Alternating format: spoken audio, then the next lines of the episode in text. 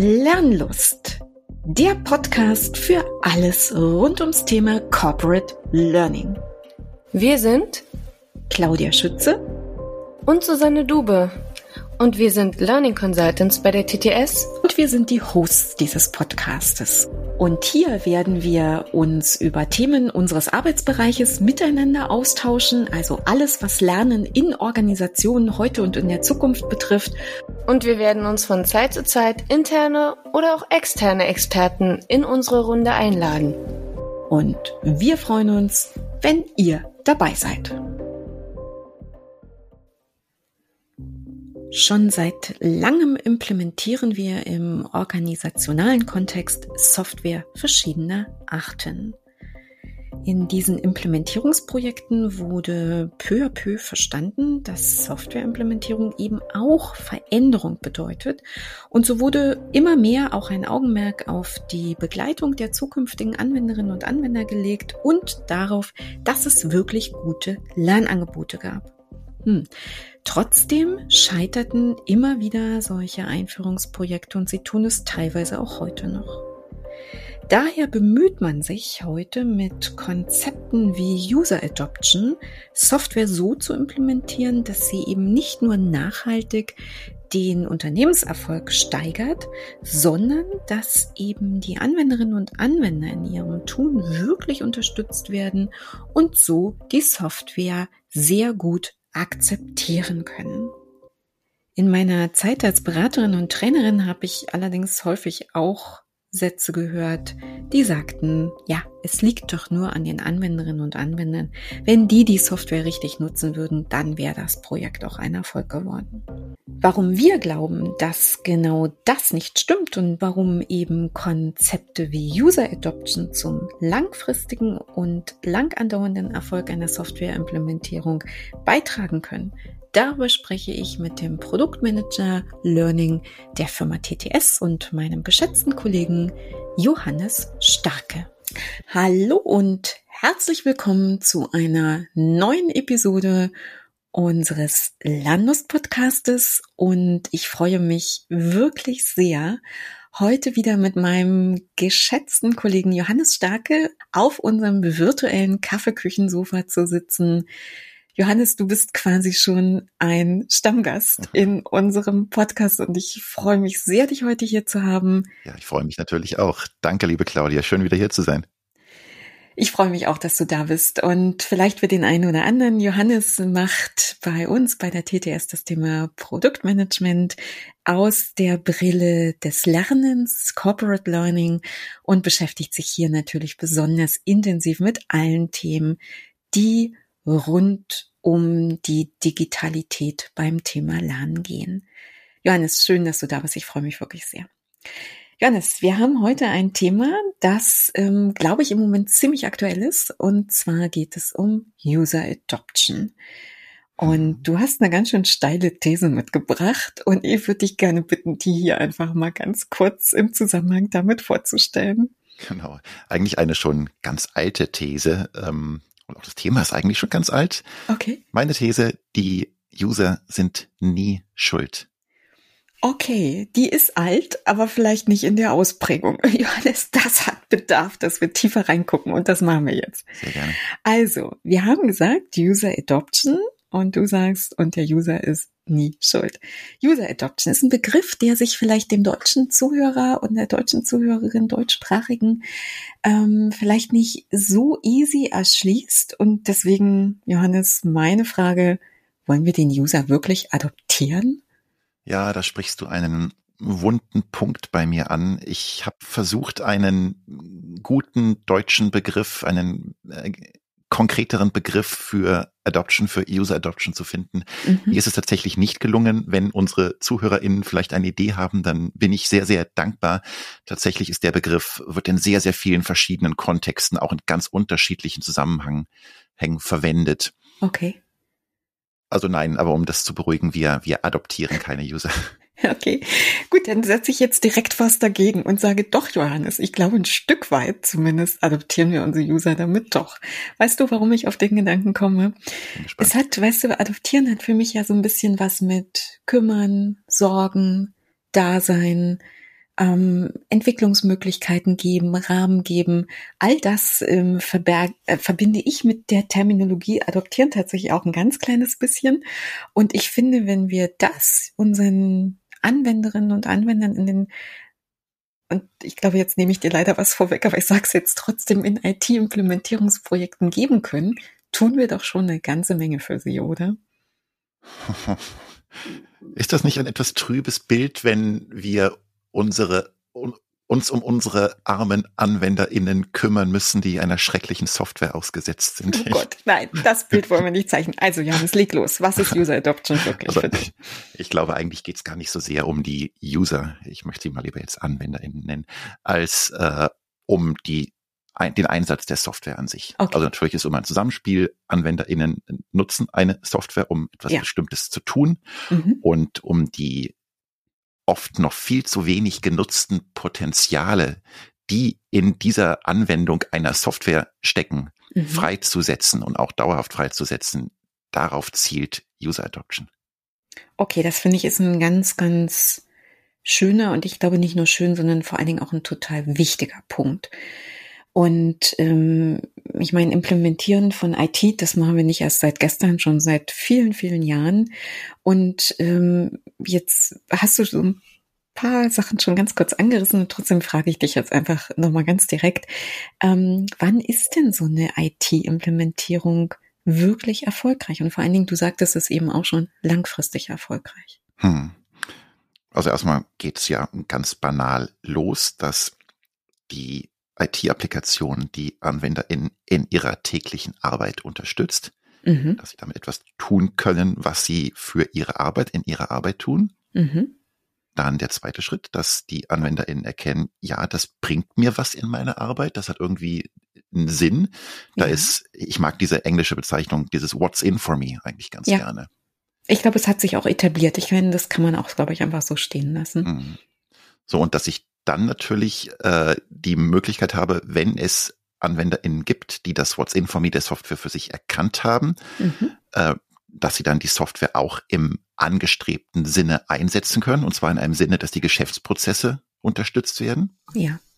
Und nur wenn das alles zusammenkommt, der vierte Schritt, dass dadurch, dass die Geschäftsprozesse durch die Unterstützung der Software, der die AnwenderInnen bedienen, sinnvoll laufen, dass dadurch natürlich ein Business Value erreicht wird. Absolut. Und das ist, glaube ich, der große Punkt, worum es am Ende geht. Klar. Darum geht's am Ende immer. ja, super, sehr schön.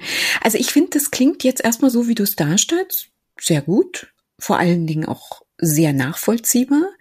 Und jetzt ist natürlich wahrscheinlich in den Köpfen unserer Zuhörerinnen und Zuhörer die Frage, ja, okay, was kann ich dafür genau tun, damit das so eintritt, wie du es beschrieben hast?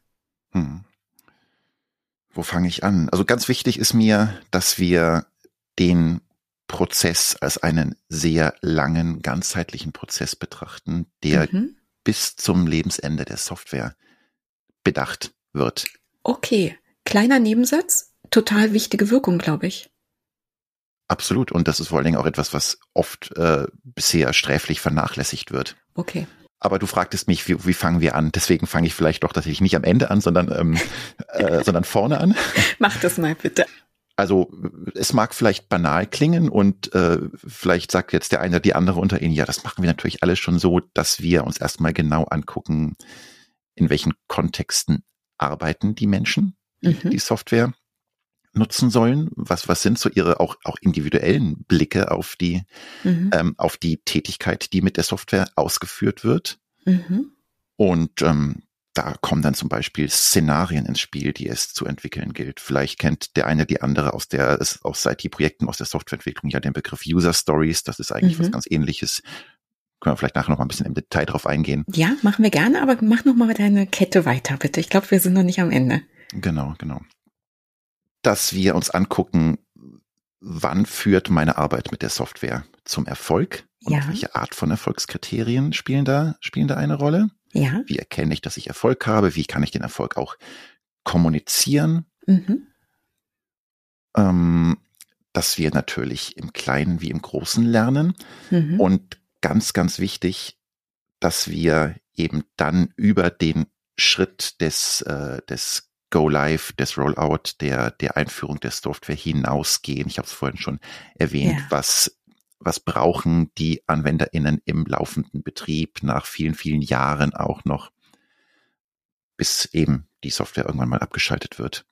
Okay. Und dazu muss man ja vielleicht auch noch sagen, ich habe es jetzt eben schon mehrfach erwähnt, das ist der Punkt, der meines Erachtens oft sträflich vernachlässigt wird. Mhm. Softwareprojekte scheitern ja nicht nur am Anfang. Die scheitern zwar oft am Anfang, wenn irgendwie äh, Time Budget nicht erreicht ist, Funktionalitäten fehlen, äh, die Software schlecht implementiert wurde, wie auch immer, mhm. äh, die Trainings nicht sauber äh, ähm, durchgeführt wurden, aber oft ja auch nach, nach einigen Monaten, wenn sich der erhoffte Erfolg aus diversen Gründen nicht einstellt, ja. wenn die äh, die Prozesse nicht unterstützt werden, wenn es weiterhin konkurrierende Systeme gibt, Insellösungen gibt und so weiter, und vor allen Dingen die Anwender einen hervorragenden Weg gefunden haben, die alte Welt unter den neuen Gegebenheiten irgendwie weiterzuleben. Ne? Absolut, das ist ein mhm. ja, Punkt, Absolut. der oft auftritt.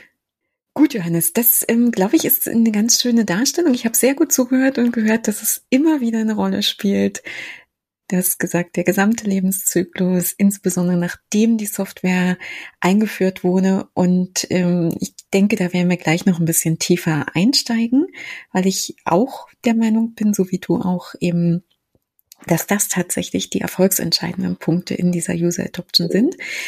Aber Johannes, damit unsere Anwenderinnen und Anwender vielleicht eine kleine Idee haben, was man sich so vorstellen kann, ich glaube, so im Kopf äh, wird jeder jetzt irgendein ähm, IT-Implementierungsprojekt haben, wovon er oder sie selber betroffen war. Vielleicht war es Teams, was neu war, vielleicht ist es aber tatsächlich auch äh, eben irgendein Modul in SAP oder SAP S4 HANA.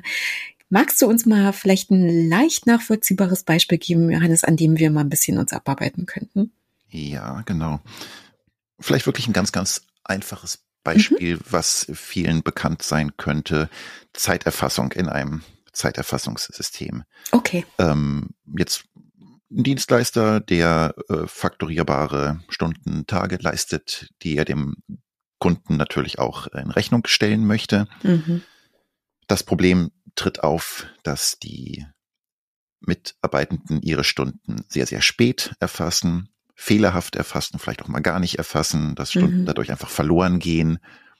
Das hat natürlich vielfältige negative Auswirkungen auf, auf das Geschäft. Äh, Rechnungen können nicht gestellt werden, Geld geht einfach verloren, Projekte ja. können nicht gesteuert werden und so weiter und so fort. So, und ähm, dann denkt man in diesem Dienstleistungsunternehmen. Da die alte Software, die taugt nichts, wir brauchen da ein besseres Zeiterfassungssystem für. Mhm. Ähm, dann wird eine moderne Software ähm, äh, eingeführt, dann äh, gibt's da gute Trainings zu, gibt's da gute äh, Performance-Support-Materialien zu, die Software, die läuft performant, die läuft vielleicht sogar auf Mobiltelefonen. Also eigentlich müsste doch jetzt alles funktionieren, wenn dann die Mitarbeitenden sogar auf dem Weg nach Hause noch ihre Zeiten auf dem Mobiltelefon zurückmelden können. Ja, so denkt man. Genau. Aber was äh, passiert? Resultat ähm, aus Erfahrung ist, die Zeiten werden weiterhin spät zurückgemeldet, tendenziell sogar noch später, ähm, weiterhin falsch. Also irgendwie hat sich rein, rein gar nichts zum Besseren gewendet. Und der erste Impuls liegt da natürlich nahe. Das muss an den Mitarbeitenden liegen. Die sind zu faul, die sind zu dumm, die, die wollen die wollen Zeit nicht rückmelden. Nicht, die ne? sind schuld, ja. Und ja, ich absolut. bin da eben aber unsere These lautet, Johannes, der User ist nicht schuld. Ja. So, dann lass uns doch mal schauen, Johannes, wie gelingt uns das langfristig? Ich glaube, vielleicht hast du es schon rausgehört, zwei Punkte, die mir ganz, mhm. ganz wichtig sind, sind eben diese, äh, das, die Betrachtung des Arbeitskontextes und mhm. eben, was wollen und sollen die, äh, die Mitarbeitenden wirklich mit der Software tun, was ist ihr mhm. Arbeitskontext und dazu ähm, können wir Szenarien formulieren, mhm. also Szenarien, so eine Art aufgebohrte User Stories. Magst du das nochmal ganz klein bisschen mhm. detaillieren, Johannes? Weil ich glaube, nicht jeder wird damit vertraut ja. sein. Ja, mache ich gerne. Vielleicht vorneweg noch der Begriff Szenarien, den habe ich dem Microsoft Service Adoption Framework Adoption ähm, entnommen. Aha. Okay. Was mir eine große Inspiration war für dieses User Adoption Konzept. Also das, ähm, okay. das ist, fokussiert sich sehr, sehr auf ähm, Microsoft-Applikationen. Äh, mhm. Das haben, haben wir dann ähm, aus unserer Projekterfahrung deutlich erweitert und, ähm, und ergänzt allgemeiner gemacht. Ähm, aber da kommt der Begriff ähm, Szenario her. Okay. Die folgen einer ganz einfachen Grammatik. Mhm. Magst äh, du sie darstellen? Vier, vier Elemente als ja. äh, Rolle in Team XYZ. Möchte ich Folgendes tun, also Beschreibung der Tätigkeit. Das tue ich, indem ich in der IT-Applikation folgende Bedienschritte durchführe. Okay. Und jetzt wird's besonders interessant, finde ich. Ich weiß, dass es erfolgreich war, wenn folgende Erfolgskriterien eingetreten sind, ich folgende KPIs erreicht habe. Okay. Also mein, mein Erfolg erkennen kann. Das finde ich jetzt spannend, Johannes, und das finde ich neu. Und das ist dann zum Beispiel auch der erste Ansatzpunkt, dieses What's in for me zu fördern. Mhm. Diese, dieser Erkenntnisgewinn, das ist wirklich äh, sinnvoll hier. Hier erreiche ich wirklich was. Ob es nun jetzt spontan direkt ist oder über einen längeren Zeitraum hinweg. Absolut, aber es bietet mir natürlich auch eine Handhabe, sowohl für Verantwortliche im Projekt als auch die Anwenderinnen und Anwender, für sich selber zu reflektieren, was muss denn gegeben sein, damit ich sagen kann, ich bin erfolgreich mit der Nutzung. Einerseits das, genau, und andererseits auch wirklich eine Möglichkeit, konkret zu beweisen, dass Erfolg eintritt. Also man kann das ja mhm. äh, auch dank moderner Technik ja äh, man kann ja Daten auslesen, man kann ja Datenquellen anzapfen, um zu mhm. sehen, ja, das bewirkt wirklich was. Das ist nicht einfach nur, die Leute kommen nicht einfach nur beseelt aus ihren Trainings und denken mhm. dann, die mhm. Welt wendet sich zum Besseren, sondern die Arbeit hat positive Auswirkungen aus den und den und den beweisbaren Gründen. Genau, und genau dafür machen wir das ja alles. Es ist ja kein Selbstzweck. Okay, wir machen es noch aus einem anderen Grund, Johannes. Und ich glaube, das ähm, braucht noch eine zweite Sicht für dich jetzt äh, in der Darstellung. Du hattest vorhin schon mal sowas wie Erfolgskriterien. Genau, danke, danke für die Erinnerung, richtig. Das ist, ähm, ja, weil es mir so wichtig ist, möchte ich da noch ein bisschen im Detail mhm, drauf eingehen. Sehr gerne. Aus, äh, nein, ich möchte noch was vorne, vorne, vorne wegschieben, weil äh, ich möchte anmerken, dass ich und äh, ich glaube, du ja auch ansatzweise natürlich sehr, wir haben unsere Learning-Brille auf, unsere ja. Learning-Brille, unsere Qualifizierungsbrille. Ich habe natürlich nur bedingt Einblick in das, was in ähm, im IT-Projekt eigentlich läuft, was die Techies in Anführungszeichen machen, wenn sie die Software implementieren. Ähm, deswegen ist, ist meine Brille natürlich relativ Learning geprägt. Mhm. Ähm, nichtsdestotrotz verspüre ich den großen Wunsch und den Bedarf, die, den, äh, eine größere Sichtweise einzunehmen. Das kommt, wird vielleicht deutlich, wenn ich jetzt mal auf die Erfolgskriterien eingehe. Genau, und das ist, glaube ich, was, was du den IT-Projekten tatsächlich auch mitgeben möchtest. Stimmt es? Absolut, genau. Ja. ja. Okay, dann äh, lass uns mal teilhaben an diesen Erfolgskriterien, bitte. Also die, die Grundlage, dass die Software überhaupt genutzt werden kann, ist neben der technischen Verfügbarkeit natürlich, dass die Qualifizierungsaktivitäten, äh, die, die Change-Begleitung und so weiter mhm. funktioniert und dass die Mitarbeitenden befähigt sind, auch motiviert sind, diese neue Software zu nutzen. Das ist natürlich so die Grundlage. Okay. So, und ähm, ich kenne es tatsächlich leider so, dass in vielen Qualifizierungsprojekten zumindest dann auch da schon aufgehört wird. Also wenn irgendwie das Training erfolgreich schien, dann äh, ja, wird ein Haken dran gesetzt und dann geht's kaum noch weiter. Aber jetzt wird's ja eigentlich erst richtig spannend. Ähm, jetzt gehen wir einen Schritt weiter und gucken uns an, die jetzt äh, befähigten Mitarbeitenden nutzen die die Software dann eigentlich im Nachgang auch okay. wirklich. Okay, ja, spannend weil es irgendwie zu, zu wollen und theoretisch auch zu können, ist das eine, aber dann äh, vielleicht gehindert durch ganz verschiedene Konstellationen, wie sie auch immer sein mögen, die Software mhm. auch wirklich einzusetzen, ist dann, das, ist dann der mhm. nächste Schritt. Und auch hier können wir natürlich prüfen, äh, ob die Software überhaupt genutzt wird durch Usage Logs und so weiter. Okay. Auch im dauerhaften Betrieb. Oh, ein guter Punkt. Weil einerseits im Training zu erkennen, tolles Ding, ja. aber das dann im Arbeitsalltag auch wirklich den, äh, ja, den, den Erfolg zu spüren, ist ja nochmal das andere. Mhm. Das finde ich, äh, Johannes, darf ich da ganz kurz reinhaken? Das finde ich einen wirklich essentiell wichtigen Punkt, weil nicht jede neue Software wird für den Endanwender, für den Nutzer, für die Nutzerin sofort einen Jubelschrei ähm, kreieren. Ähm, vielleicht gehen Dinge neu, vielleicht gehen sie anders, aber es ist auf jeden Fall ja auch ein, ein Umdenken, ein Anpassen, ein neues Lernen, sich auseinandersetzen und vielleicht auch eine Zusammenarbeit mit anderen Kolleginnen, weil die Prozesse jetzt anders aussehen. Also da passiert ja eine ganze Menge und ich kenne das schon auch noch aus eigenem Erleben in Projekten so, dass man einfach dann so per se annimmt, dass das die Anwender genau, schon irgendwie glücklich macht. Aber das ist, glaube ich, oft einfach nicht die Realität, weil es eine Veränderung bei den Anwenderinnen und Anwendern benötigt. Und insofern dazu fragen, wie zufrieden seid ihr mit dem, was ihr habt, das finde ich ehrlich gesagt total essentielle Geschichte, wo ich mich so ein bisschen wundert, warum das vielleicht in der Vergangenheit auch gar nicht so oft gemacht worden ist. Und vielleicht nehmen wir das jetzt als guten Anstoß und eine gute Anregung zu sagen, das kann man, glaube ich, relativ einfach implementieren und nutzen und vor allen Dingen auch den ähm, die Früchte der Erkenntnis, um es mal einfach jetzt sozusagen daraus dann später auch zu nutzen. Und du sagtest eben, dass man immer, äh, dass wir so gerne annehmen, das wird schon sich irgendwie fügen, die werden schon zufrieden sein.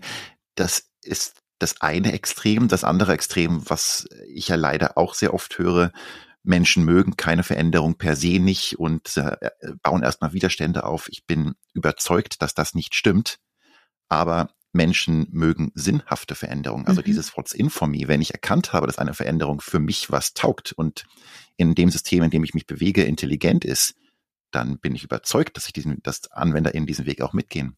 Aber Erfolg und gegebenenfalls eben auch für meine Kollegen ja. was taugt. Das muss man vielleicht als Ergänzung auch noch dazu fügen, weil halt gerade wenn wir ähm, jetzt über sowas wie ein ERP-System reden, dann ähm, sind es ja oft die die, der Nutzen, der entsteht darüber, dass ich diese integrierte Software nutze. Und vielleicht ist das nicht bei mir, sondern es ist eben in der Nachbarabteilung, bei den Nachbarkollegen. Und das ist eben, mhm. finde ich, auch mal ein ganz wichtiger Punkt, den Genau, weil du eben schon auf, die, auf den auf, den Teamgedanken, den Zusammenarbeitsgedanken eingegangen bist, dann wird es ja eigentlich jetzt erst richtig spannend, ob, wenn jetzt alle AnwenderInnen diese Software mhm. hoch zufrieden und auch kompetent nutzen, werden dadurch dann jetzt auch wirklich die Geschäftsprozesse unterstützt. Und zwar auch in einem Sinn unterstützt, dass, äh, wie wir uns das mal gedacht haben. Absolut. Und das ist ja Ziel und Zweck der Übung, deshalb machen wir das alles. wir führen nicht IT ein, weil das so spannend ist, IT einzuführen, sondern weil wir uns natürlich einen ganz konkreten Nutzen für das Geschäft, für das Business versprechen. Richtig, genau. Ich meine, wir glaube ich, wir kennen alle Software, die Regel genutzt wird, aber zu ganz anderen Zwecken, als eigentlich ursprünglich mal gedacht war. Das okay. ist auch schön, aber das macht einfach eine strategische Ausrichtung äh, schwierig. Und ähm, Absolut. am Ende muss eben der Business Value generiert ja. werden durch die Nutzung der IT-Applikation. Und da sind wir dann eben an dem höchsten Erfolgskriterium, wo es eigentlich hinläuft. Okay. Johannes, lass mich das nochmal ganz kurz ein bisschen rahmen. Jetzt haben wir ähm, gesprochen über die Notwendigkeit, Szenarien zu definieren, ganz am Anfang schon dieses IT-Implementierungsprojektes und diese Erfolgskriterien zu formulieren. Und da komme ich nochmal zurück auf die Formulierung von dir. Ähm, da wird es auch kein Standardrezept geben, wie das funktionieren kann, mhm. sondern ähm, da wird es immer individuell individuelle Ausprägungen geben und die Mühe muss man sich eben machen. Mhm. Und zwar, und das ist der Rahmen, den ich ganz gern geben wollte, in dem sogenannten davor, bevor wir implementieren. Also wir jetzt genau. weniger, wir beide.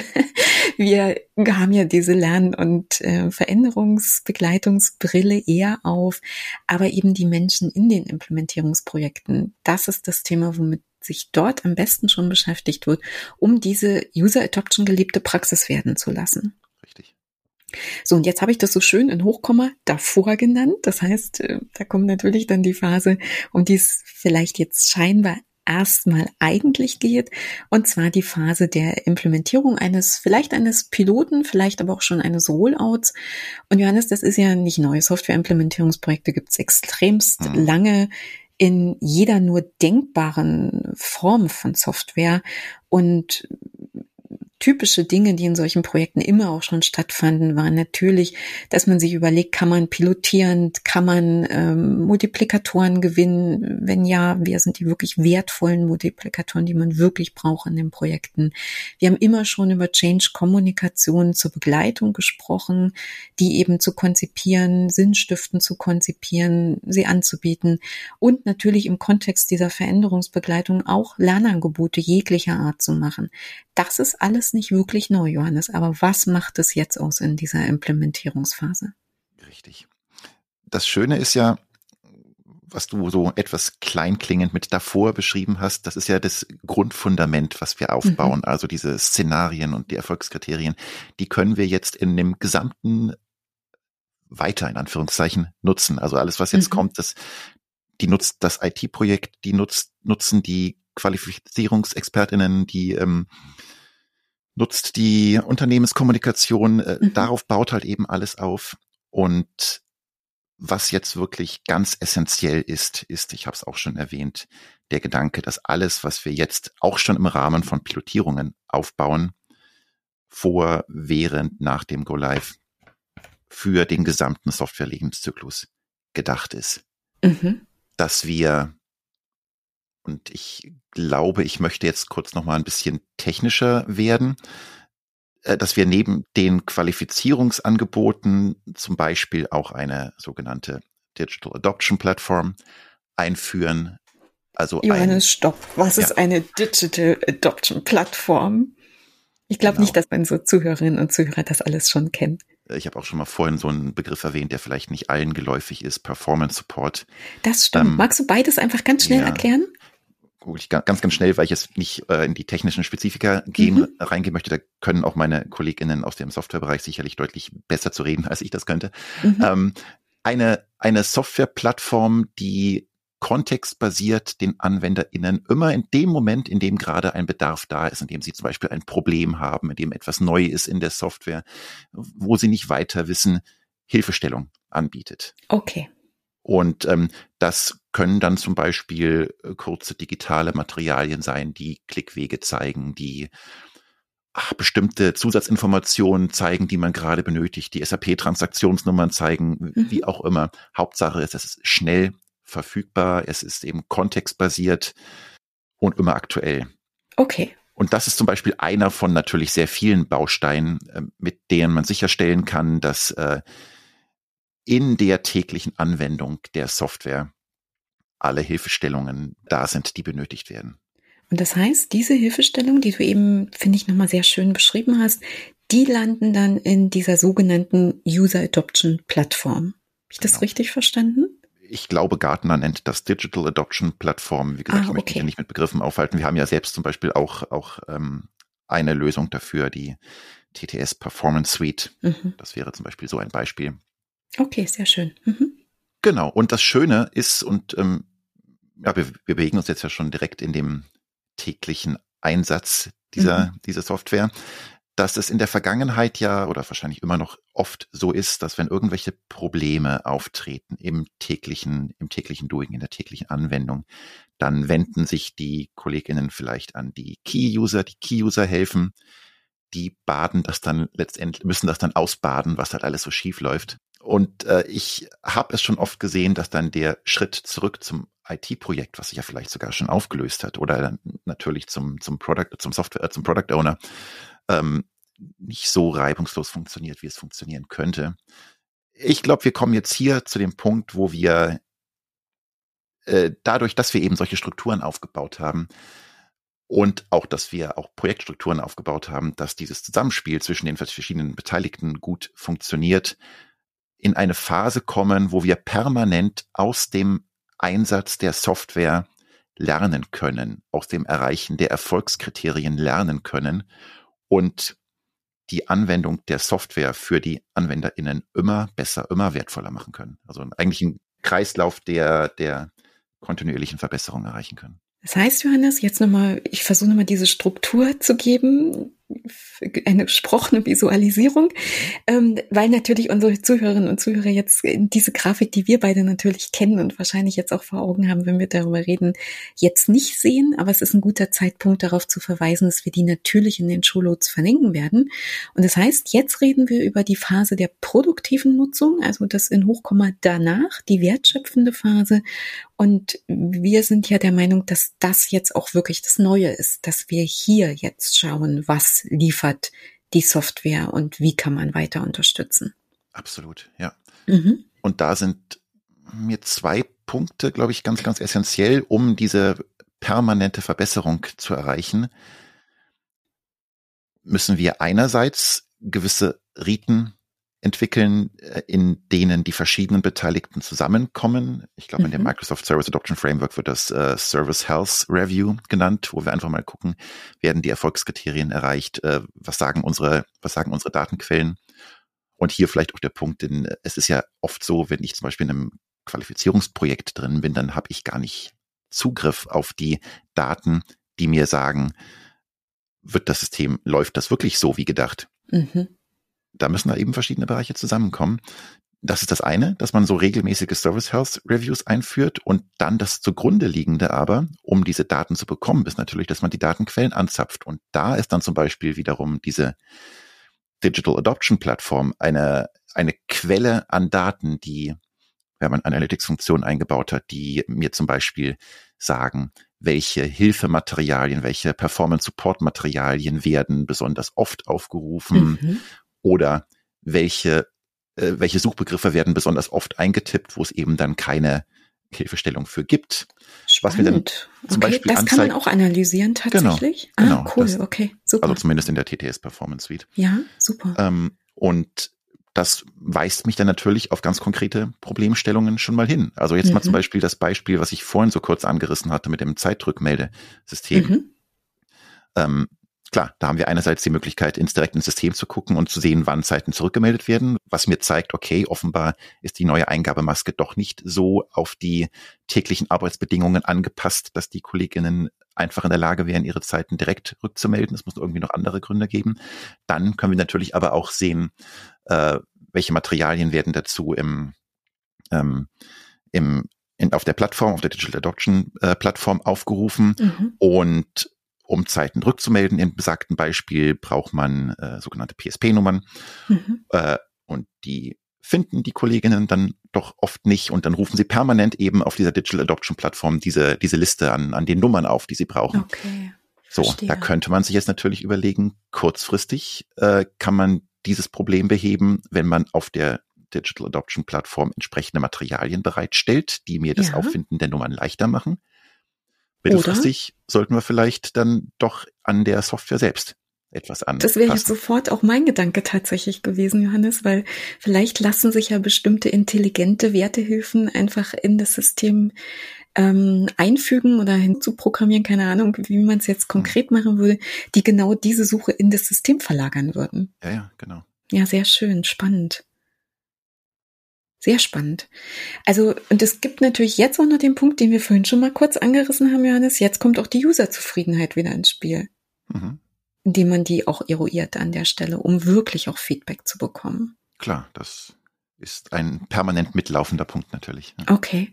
Und wenn ich dir jetzt zuhöre, Johannes, ähm, ich denk mal einfach laut, was mir gerade durch den Kopf geht. Mhm ähm, du weißt ja, ich komme eher aus dieser SAP-Welt. Ähm, Change Requests nach dem Go-Live einer Software oder jetzt konkret in SAP sind nicht unüblich. Das heißt, man sammelt Fehlermeldungen, man sammelt Anforderungen von Usern, natürlich auch aus dem Feedback und versucht die nach Notwendigkeit, Sinnstiftung zu bewerten, nach Budget, verfügbarem Budget auch ähm, umzusetzen und sie dann halt eben vielleicht mit einem Business Release oder was auch immer auch ähm, zu implementieren. Ähm, das gibt es schon, aber dafür gibt es keine, keine etablierte Organisation mehr und vielleicht gibt es auch kein standardisiert etabliertes Budget mehr.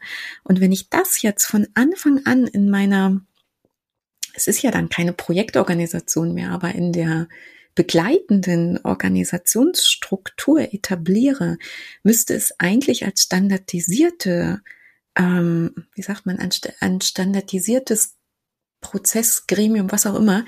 ähm, eigentlich eine große Handhabe haben, genau diese Rolle auch leben zu dürfen und zu können. Ja, das ist interessant, dass du das ansprichst. Das ist, glaube ich, wirklich eine, eine bedeutende Veränderung für viele Organisationen, mhm. gemeinsamer zu denken. Ähm, fällt mir gerade ein Projekt ein, was ein kleines Beratungsprojekt, was wir aktuell haben. Mhm. Der Kunde, der hat gar kein keine konkrete Software-Einführung im Moment vor sich, aber Aha. hat eben das zugrunde liegende Problem erkannt, dass wir bisher, dass die einzelnen Zuständigkeiten halt immer aneinander, äh, parallel zueinander gearbeitet haben, dass da einfach so unglaublich viel Potenzial verschenkt wurde. Okay. Und das, der erste Schritt jetzt ist erstmal äh, in der Betrachtung, dass die tatsächlich bisher parallel arbeitenden Bereiche Change-Begleitung und mhm. ähm, Learning mhm. zusammenkommen durch diesen Ansatz, aber dann perspektivisch natürlich auch in zukünftigen Softwareprojekten, die das IT-Projekt mit mit dazukommt und die Kommunikation mit dazukommt. dass das alles zusammenwächst, was ja eigentlich äh, schon immer hätte zusammen Sowieso sein sollen. Gehört. Finde ich einen total schönen Ansatz und zeigt jetzt, dass diese User Adoption tatsächlich auch solche Sachen betrachten kann. Ähm, und dass es vielleicht auch gar nicht um diese ganz große Geschichte geht, sondern eben auch um kleine punktuelle Unterstützung. Danke, dass du das Beispiel erwähnt hast, Johannes. Mhm. So, aber das bringt mich jetzt zu dem Gedanken, den ich eben kurz angerissen habe. Nochmal, dass ich sage, ja, das klingt sehr gut, es klingt sehr wertvoll und es klingt auch sehr wertstiftend, aber es klingt in der Tat, Johannes, auch ziemlich groß. Und ähm, jetzt ist natürlich so in meinem Kopf der Gedanke, machen das alle unsere Kunden mit? Ja, genau, wichtiger Punkt. Tatsächlich, du hast die, die, diesen Ablauf, äh, diesen, diesen Ablaufplan erwähnt, den, den wir auch in Show Notes verlinken, der wirkt, wenn wir den Kunden zeigen, oft, wow, erschlagen. Das muss mhm. ich alles berücksichtigen. Das kann ich doch gar nicht. Ich hatte auch einmal das Feedback bekommen, nee, da gehen, da gehen wir die, geht mir das IT-Projekt auf die Barrikaden, wenn sie diesen langen Prozess durchlaufen müssen. Ja. Deswegen haben wir noch ein zweites Dokument, ein User Adoption Canvas, können wir vielleicht auch nochmal in die, in die Show mhm. Notes mhm. packen, ähm, was einfach das, äh, das Sprechen darüber auf einem ganz kleinen Level innerhalb von einer Stunde zum Beispiel anstoßen kann, was alles möglich wäre, wenn wir diesen äh, User Adoption Prozess berücksichtigen oder oft auch nur einfach mitdenken in unserem täglichen Tun. Klar, ja. nicht alle IT-Projekte sind so groß, so kompliziert, dass wir sehr bewusst all das berücksichtigen müssen, was wir heute angerissen haben. Mhm. Oft läuft das einfach implizit nebenher, wenn wir uns daran gewöhnen, zusammenzuarbeiten, so banal es klingt. Ähm, wir haben einen Fragebogen entwickelt, mit dem wir gemeinsam mit unseren Kundinnen prüfen können, ob dieses Softwareprojekt besonders anfällig für eine mangelnde User Adoption sein könnte, also wo es besonders notwendig ist, aktiv mhm. die User Adoption zu fördern. Und in dem Fragebogen werden dann halt solche Fragen wie ähm, strategisch besonders hohe Relevanz, äh, sind Widerstände zu erwarten, löst ein beliebtes System ab und so weiter und so fort, ähm, dann abgefragt und dann können wir dadurch eruieren, ob sich ein das Vorgehen besonders lohnen würde. Okay, also das heißt, wir haben sozusagen auch noch vor dem davor noch die Phase des Assessments und können da eben auch noch mit einigen unterstützenden ähm, ja, Materialien oder Veranstaltungen Hilfe leisten. Genau. Okay, jetzt habe ich verstanden, nicht jedes Projekt braucht es, weil es weder so groß noch so komplex noch kompliziert ist. Aber wo wir nie einen Bogen drum machen sollten, Johannes, das wäre jetzt meine Quintessenz aus dem, was wir beredet haben den Anwender sollten wir immer einbeziehen. Absolut, weil der Anwender, die Anwenderin ja natürlich die Grundlage Absolut. Erfolges sind. Johannes, es hat mir viel Spaß gemacht. Es hat mir viele Details gegeben zu diesem Thema User Adoption. Und da ich verstanden habe, dass du jetzt auch schon reichlich Erfahrungen in Projekten dazu sammeln konntest, wäre jetzt vielleicht ähm, meine abschließende Frage an dich. Kannst du unseren Zuhörerinnen und Zuhörern vielleicht mal noch aus deiner Sicht die drei größten Errungenschaften und Erfolge nennen, die du in diesen User Adoption Projekten bisher erlebt hast oder einfach allgemein siehst? Ja, ich nehme die Frage jetzt mal als eine Art Zusammenfassung, weil Sehr natürlich habe ich ja. das äh, schon an der einen oder anderen Stelle erwähnt. Ganz zentral die, die gemeinsame Zuständigkeit für das Gelingen einer Software, die mhm. enge Zusammenarbeit aller beteiligten Bereiche. Mhm. Das ist die, das ist die Grundlage und eben auch das, ähm, das Nutzen von von Synergien. Ich habe es angesprochen mit den gemeinsam geteilten Szenarien. Mhm. Wenn die Bereiche zusammenarbeiten, dann wächst dadurch die User Adoption. Ähm, ganz spezifisch jetzt eben das Change and Learning zusammengehören, mhm. die ähm, bisher getrennt waren. Das ist mein zweites Learning aktuell gerade. Und das, genau, das, das dritte, dass IT-Applikationen Wert stiften über einen sehr langen Zeitraum. Ja. Dass sie durch ihre Anwendung der AnwenderInnen leben und mhm. eben dieses Leben dann auch in in der in der in der Lebensmitte und äh, im, im im, Herbst des Lebens ähm, stattfindet. Sehr schön. Das ist äh, eine so schöne prosaische Darstellung, Johannes. Ich glaube, das wird niemand vergessen von unseren Zuhörerinnen und Zuhörern. Ja. Super, sehr schön. Man soll immer mit sprachlichen Bildern arbeiten. Ich glaube, das ist uns jetzt zumindest mit diesem dritten Punkt der Zusammenfassung definitiv gelungen. Johannes, ich glaube, wir haben viele Details dargestellt und wir haben ein bisschen gezeigt, was ist wichtig, was ist idealerweise in solchen User Adoption Projekten enthalten, was ist vielleicht tatsächlich auch neu an diesem Ansatz und braucht vielleicht auch erstmal einen Weg, der ja, wie soll ich das sagen, so ein bisschen ein Weg der Verselbstständigung in dies Aufsetzen von solchen Projekten und Maßnahmen. Aber ich glaube, was uns gelungen ist, zu zeigen, oder ich hoffe das zumindest, und unsere Zuhörerinnen und Zuhörer dürfen uns super gerne ein Feedback dazu geben. Ähm, wir konnten zeigen, dass der User nie schuld ist und warum er nie schuld ist. Oh ja. vielen, vielen Dank für die Gut, Einladung. Johannes dann würde ich sagen, es war für mich ganz spannend. Ich sage herzlichen Dank, dass du da warst, dass du an diesem, glaube ich, aktuell sehr großen Herzensthema von dir uns ein bisschen hast teilhaben lassen. Und wie immer freuen wir uns natürlich sehr auf Feedback und Diskussion und verlinken, wie schon mehrmals jetzt angesprochen, auch, glaube ich, reichlich Material in den Shownotes dazu. Und wenn wir den ein oder anderen gewinnen konnten über diese Phasen und wertstiftenden Aktionen in einem User Adoption Ansatz ein bisschen intensiver oder vielleicht auch überhaupt nachzudenken. Ich glaube, dann haben wir echt viel geschafft mit diesem Podcast. Johannes, ich danke dir sehr. Mir hat es sehr viel Spaß gemacht. Vielen Dank, liebe Claudia. Ich komme gerne wieder. Ja, darfst du. mein Stammgast in unserem Lernlos-Podcast. Johannes, alles Gute, bis zum nächsten Mal. Ciao. Und vielen Dank an unsere Zuhörerinnen und Zuhörer. Danke, dass ihr dabei wart. Bis zum nächsten Mal. Ach ja, habt ihr uns eigentlich schon abonniert? Das geht überall da, wo ihr eure Podcasts am liebsten hört.